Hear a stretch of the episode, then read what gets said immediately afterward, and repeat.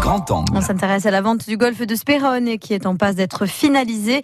Le reportage est signé José Tafagne. Créé en 1991 par Jacques Devez, Spérone a longtemps été le symbole de la spéculation, dénoncé par les nationalistes et cible d'attentats. C'est un domaine de 130 hectares comprenant des résidences secondaires de luxe et un golfe de 80 hectares, considéré comme l'un des plus beaux au monde.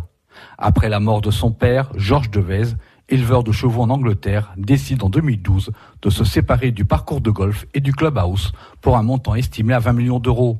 Des repreneurs se sont manifestés et la vente est en cours. Les principaux investisseurs sont Patrick Godot, producteur de cinéma, et sa femme, ancienne joueuse de golf professionnelle. Il possède déjà une villa à Bonifacio. Autre actionnaire, Pascal Grisot, vice-président de la Fédération française de golf. Il dirige également 11 entreprises.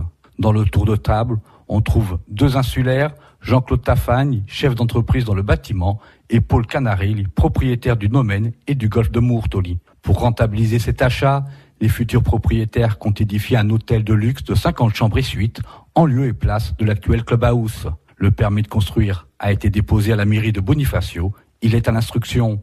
Pour Patrick Tafagne, adjoint au maire en charge de l'urbanisme, la construction de cet hôtel respecte le PLU et le PADUC. Permis n'est pas encore accordé, mais euh, ça rentre dans, dans notre PLU. Sur les cartographies du PADUC, le golf existe également et euh, dans un, délivré, on parle de, de, la destination golfique de la, de la Corse. Donc tout ça ne pose pas de problème. Longtemps réticent à la vente du parcours de golf et à l'édification d'un hôtel dû au problème de voisinage qu'il pourrait engendrer, les propriétaires des résidences secondaires se disent plutôt favorables, mais attendent le projet définitif pour se prononcer.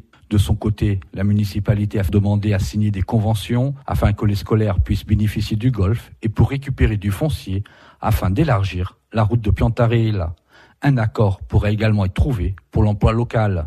Patrick Tafagne. On voit aussi un impact économique important puisque ce sont des hôtels de luxe qui pourront employer pas mal, pas mal de personnes. Et dans ces pas mal de personnes, notre vision et on peut commencer déjà à travailler pour identifier les, les futurs cas de cet hôtel. La volonté maintenant de, de, de, de des gens qui investissent, c'est d'avoir du local parce que ce local, euh, on n'a pas le loger. Cette vente ne pourra être finalisée que lorsque les investisseurs obtiendront le permis de construire probablement courant novembre. Entre l'achat du golf, la restauration complète du parcours et la construction de l'hôtel, le montant de l'opération est estimé à 60 millions d'euros. France Bleu. France Bleu RCFM.